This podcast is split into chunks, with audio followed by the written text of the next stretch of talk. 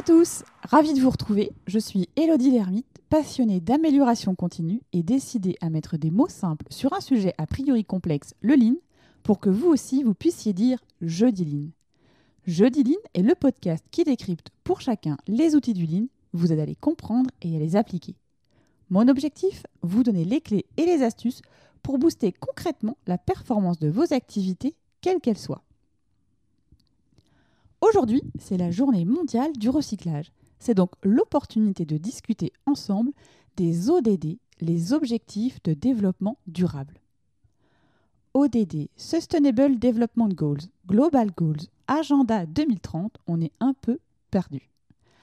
Alors aujourd'hui, je vous propose de comprendre l'origine, les impacts et de réfléchir à comment le lean peut être une clé pour demain.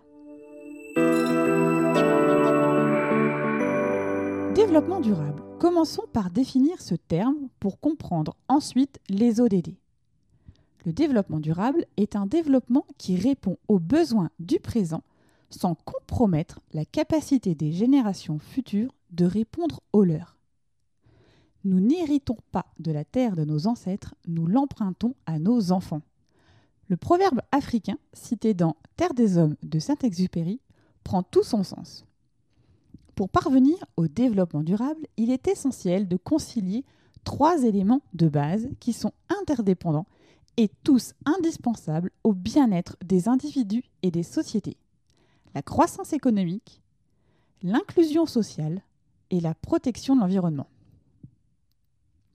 Les objectifs de développement durable sont un appel universel à l'action pour éliminer la pauvreté, protéger la planète et améliorer le quotidien de toutes les personnes partout dans le monde, tout en leur ouvrant des perspectives d'avenir.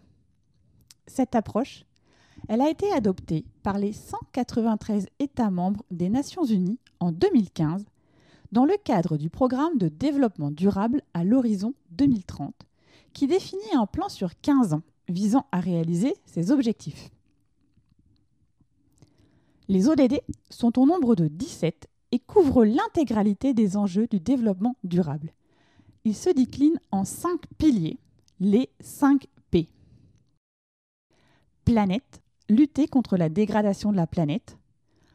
Population, éliminer la pauvreté et la faim afin d'assurer des conditions de vie dignes et l'égalité des peuples.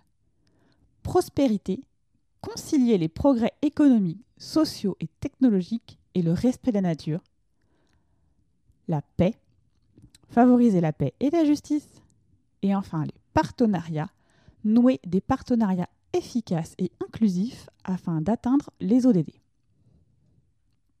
En septembre 2019, à l'occasion du sommet sur les objectifs de développement durable, les dirigeants mondiaux se sont engagés à faire de la prochaine décennie une décennie d'action et de résultats en faveur du développement durable trois axes primordiaux agir pour réduire la pauvreté, l'égalité entre les sexes et la lutte contre les changements climatiques.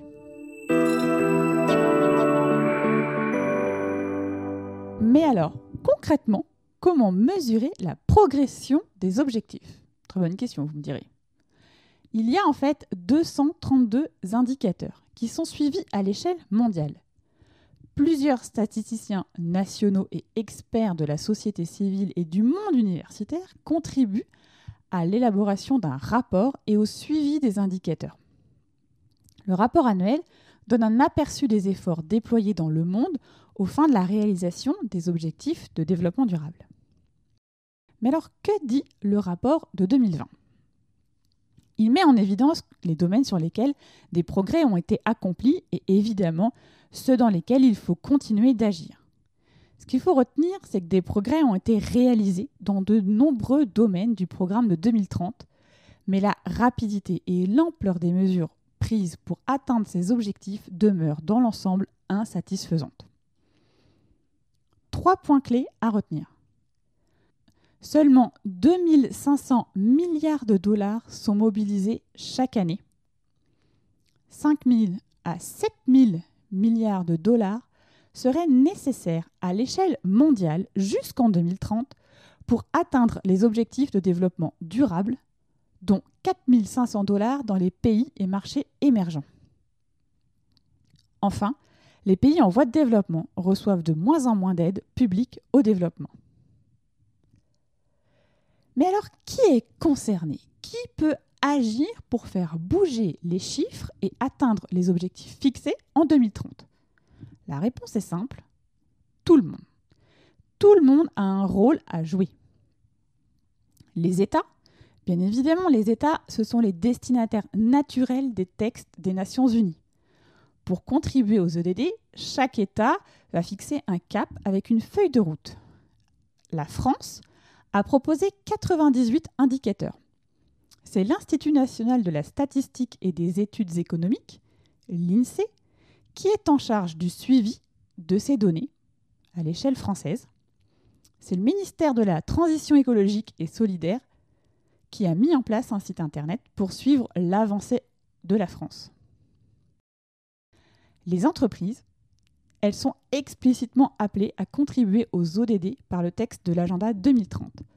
Elles y sont incitées à intégrer les ODD dans leur stratégie de responsabilité sociétale, la RSE, mais aussi avec leur stratégie au sens large, en collaboration avec les parties prenantes.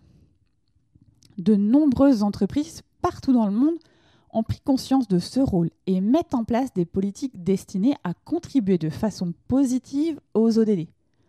Il s'agit par exemple de mettre en place des processus de production plus respectueux des hommes et de l'environnement.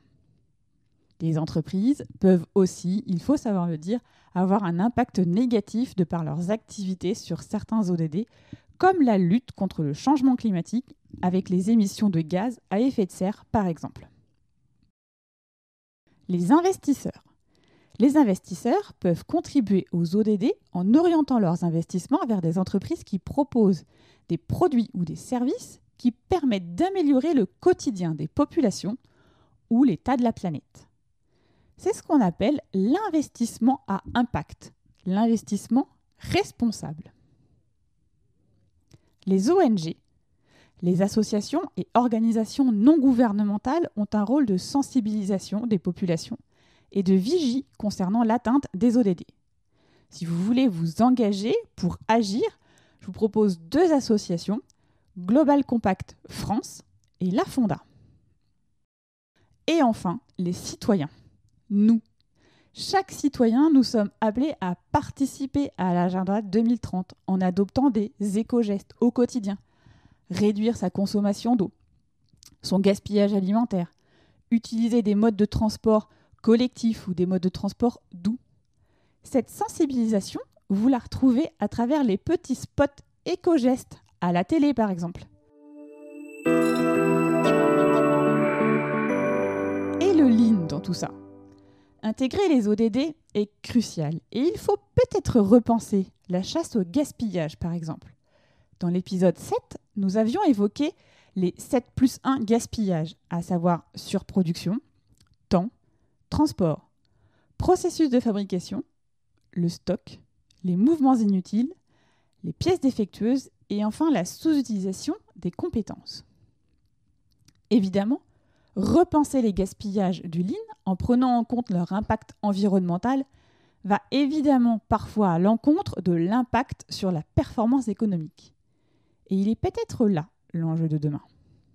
Prenons l'exemple du gaspillage transport des fournisseurs trop éloignés d'une usine de production, par exemple, où l'utilisation de moyens de transport à fort impact carbone peuvent être revus avec un fournisseur local ou le regroupement de commandes pour réduire l'impact carbone. Le gaspillage de mouvements inutiles. Ils ont été supprimés grâce à l'automatisation et autres moyens utilisant beaucoup d'énergie. Utiliser la gravité ou l'énergie verte peut être une solution alternative. Le gaspillage de stock, trop de stock, stock mal géré, invendu, peuvent être une source de matières premières pour d'autres secteurs. Le secteur de la mode s'empare de plus en plus de ce gaspillage. Créer des sacs ou des vêtements en quantité limitée avec le surstock de marques de luxe et le pari gagnant qu'ont réalisé des marques françaises engagées comme Balzac Paris, Mister K et bien d'autres.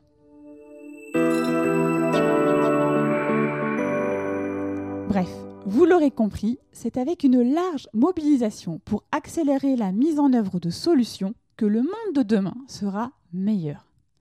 Agir à l'échelle mondiale, locale, individuelle, pour contribuer ensemble à transformer la société vers un modèle durable. Voilà, terminé pour aujourd'hui. Vous remerciez encore une fois pour l'accueil que vous faites à ce podcast. Vos encouragements et vos retours me sont sincèrement précieux. J'espère qu'il aiguise votre curiosité et l'envie d'en apprendre plus. Vous indiquez que vous pouvez retrouver dans les notes de l'épisode les liens vers les associations que j'ai citées, vers les sites internet que j'ai aussi euh, cités. Et puis, vous pouvez attraper des visuels essentiels sur Insta, des articles avec la communauté LinkedIn. Pour m'aider à diffuser Jeudi n'hésitez pas à me laisser un commentaire sur l'application iTunes ou 5 étoiles. Et si vous êtes sur une autre plateforme d'écoute, vous pouvez m'aider à donner plus de visibilité à ce podcast en le partageant autour de vous. Et qui sait, ça permettra peut-être à vos amis ou à vos collègues d'en savoir plus sur l'amélioration continue. Enfin, si vous souhaitez me contacter, me faire un feedback, vous pouvez le faire via ces différents réseaux. Échanger avec vous est toujours une source d'apprentissage. Me reste à vous donner rendez-vous jeudi prochain. D'ici là, osez dire jeudi line.